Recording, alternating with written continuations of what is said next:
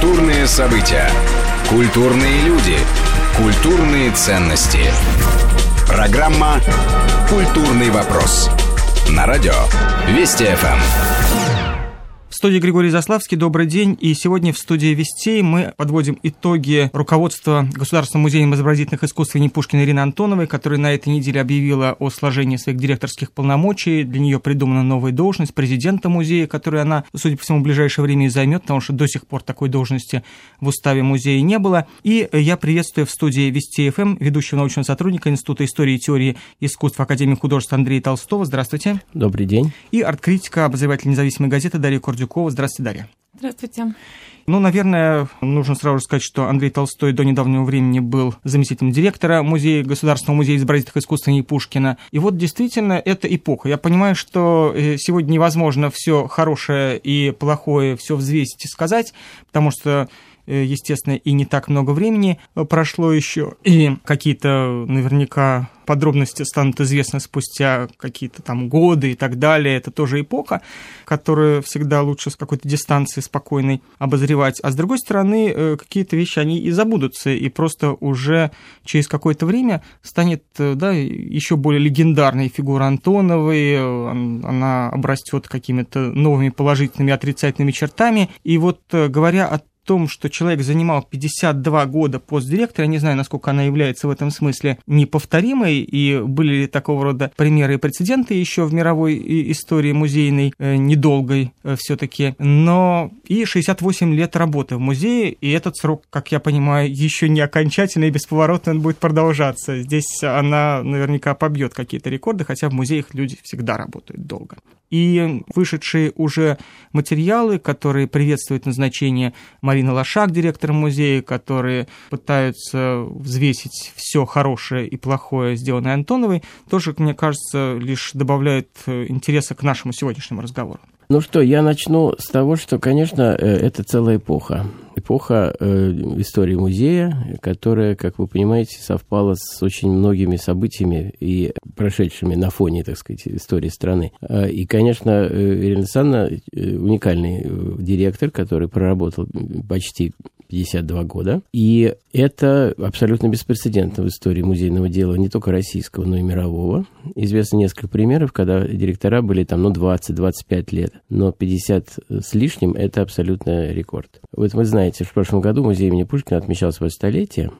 Из них 51 год директором была Ирина Александровна Антонова. То есть я всегда говорю, что книга рекордов Гиннесса просто готова уже, мне кажется, и должна быть занесена э, специальной строкой деятельность Антоновой в, в эту книгу. А, ну, это, так сказать, так, внешняя сторона. Что касается всего другого. Безусловно, э, музей э, при Антоновой стал одним из действительно крупнейших центров э, международных художественных выставок. И, ее заслуга в этом отношении очень большая, потому что, собственно говоря, вот эти музейные обмены с большими музеями западными начались при ней. И, собственно, потом только уже Эрмитаж к этому подключился. Ну, начнем с того, что первая выставка Пикассо произошла в 1956 году. Сами понимаете, что это вообще сам по себе беспрецедентный факт, но это известно, это описано. И это как раз та самая выставка, которую народ так э, ждал, и толпилась большая, большая значит, количество людей. И э, Илья Оренбург кричал, что подождите, мы ждали 25 лет, подождите еще 25 минут. Это тоже произошло именно в, в музее имени Пушкина. Э, ну, я уж не говорю о том, что э, вот, значит, выставки, я на моей памяти только, но не только на моей, я думаю, выставки, с, э, вот, начиная с начала 70-х 90-х годов. Э, во-первых, э, большие представления больших программных выставок из музеев,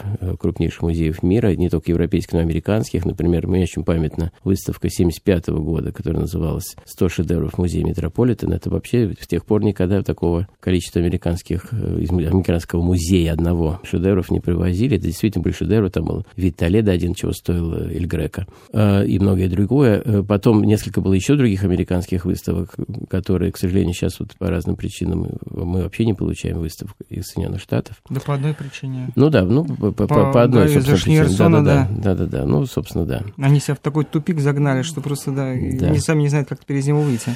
Ну вот, с одной стороны. С другой стороны, это такая идея, выставка, э, как бы представление одного шедевра. Это вот, ну, начинается, опять же, с э, очень такой, я бы сказал, знаменательного события, а именно показа Моны Лизы в 1974 году, где толпы людей стояли, чтобы действительно пройти там в течение нескольких минут, даже секунд, наверное, перед этой замечательной работой. Это был первый визит такого шедевра мирового значения в Россию, в Советский Союз тогда. Ну, вообще, нам, надо сказать, часто помогает очень Япония, в том смысле, что какие-то вещи, которые привозятся в Японию, потом их проще вести через нашу Трансферная, территорию. Трансфер, да. да, такой. Вот. И среди тех, кто на моей памяти, в мою бытность музея, это замечательная выставка «Синий всадник», которая тоже была в Японии. Ее везли через Москву и показали выставку из Ленбахауза вот, в музей Пушкина. То есть наш Кандинский приехал нам только благодаря, к нам только да, благодаря да, Японии? спасибо японцам, да. да, да, да. Их Кандинский приехал к нам, на свою как бы родину, но вот благодаря японцам. Это такая интересная геополитическая ось выстраивается. Вот, но я просто повторяю, что, конечно, такое количество больших крупных выставок – это огромная заслуга э, музея и, конечно, благодаря Антоновскому авторитету, потому что ее очень хорошо знали, и тогда уже начали узнавать. А сейчас, в последнее время, э, она входит в группу, так называемую группу БИЗО. Это группа э, такая неофициальная, но очень влиятельная группа при Международном союзе музеев э, директоров крупнейших музеев мира. Ирен Безо в свое время была председателем музеев, национальных музеев Франции, ну, то есть таким куратором всех музеев Франции. Сейчас она уже в отставке, и вот такая вот э, небольшая, но тем не менее очень влиятельная группа. Мафия такая, ну, в хорошем смысле. В хорошем смысле этого слова, тем более, что э, действительно музе- музейщикам есть о чем поговорить, например, об условиях вот аренды, работы, об условиях, так сказать, страхования и прочее и так далее. И, кстати говоря, к столетию музея, вот именно благодаря, также, авторитету университету Антонова впервые э, такая группа приехала в Москву и заседала в музее имени Пушкина в 1 июня 2012 года. Скажите, а вот можно я вас перебью? А, скажите, а вот э, эти вот самые первые советские выставки, они э, как происходили? То есть понятно, что после 1948 года Пушкинский музей, уже получив вот эту вот Щукинско-Морозовскую коллекцию, становится таким крупнейшим собранием еще и нового западного искусства. Не сразу. Не, не сразу, сразу. Не сразу. Значит, если, если позволите, да. А, я вам хочу напомнить, что сразу э, после того, как, э, как вы говорите, вот после войны, значит, да, музей получил коллекцию... Нет, сначала еще вот перемещенные культурные ценности. Перемещенные ценности, да. подождите, но это не только в этом дело. Значит, в 49 году э, музей Пушкина был закрыт, и там был размещен музей подарков Иосифу Виссарионовичу Сталину. Угу. И этот музей длился, работал, значит, когда все, значит, представляете себе, да? Юбилей, да. Щукин Мороз, то есть это ГМЗИ, Дрезден Дрезденская галерея, э, ну, масса других перемещенных ценностей, не исключая и самих произведений музея Пушкина, все было убрано в запасники или оттеснено на, по периметру залов, зашито огромными щитами до потолка. И на этом все было выставлено всякие вот, не знаю, портреты вождя, там из всяких зерен, Рисы, там да? из зерен, рисовых зерен и прочее. А, Причем там же есть очень... Это все длилось до 53 года, до лета 53 года примерно. То есть довольно быстро после, так сказать, ухода вождя сразу с этим выставкой разобрались, ее быстренько-быстренько рассовали в разные места, а часть экспонатов просто пришлось выбросить, потому что они были сделаны из скоропортящихся материалов. И там в отчетах очень интересно было написано, что там часть портрета там съел караед, там, или часть портрета там погрызли мыши, ну, что было абсолютно не политкорректно, но тем не менее это было реальностью. Так вот... Э, э, Нетленного Сталина съели. Да, вот это интересно. Но самое главное, конечно, что вот сразу, как только музей подарков был расформирован, вернули экспозицию, и вот сразу началась такая вот и работа по действительно действительно восстановление, во-первых, экспозиции классической, а во-вторых, потому чтобы действительно пытаться показать то, что пришло в музей. Нет, я даже хотел э, в данном случае спросить про то, это вот уже с самого начала были такие обменные выставки, или же привозили, ну, понятно, что перемещенные ценности, они были в спецхране, и... А они а, подлежали их... обменам. Да, да, никогда, ни в каких смыслах. Но вот сейчас я был в э, Вене. Иду по улице случайно Бах, э, выставка из э, Московского мультимедиа арт-музея Родченко. И мы все понимаем, что имея Родченко, уже Ольга Свиблова имеет возможность запрашивать самые ценные фотографические выставки со всего света. Ну и Пушкинский музей, кстати, имеет очень хорошее Я понимаю, Родченко. естественно. Нет, а про Родченко, кстати, не знал. Понятно. Музей личной коллекции, огромное собрание Родченко. Не знал. 500 работ Родченко, Степановой. И вот э, Пушкинский музей, вот в эти вот 70-е годы, вот эти вот Прада, Метрополит, Ньютон и все эти выставки, они были тоже, мы им что-то предлагали, какие-то выставки, или это по каким-то другим законам все происходило? Это происходило по закону государственного обмена, конечно. Там, э, не забывайте, что это было время так называемой разрядки, детант. Да. Вот, и на, это, на фоне это самое, да, ОСВ-1 и все.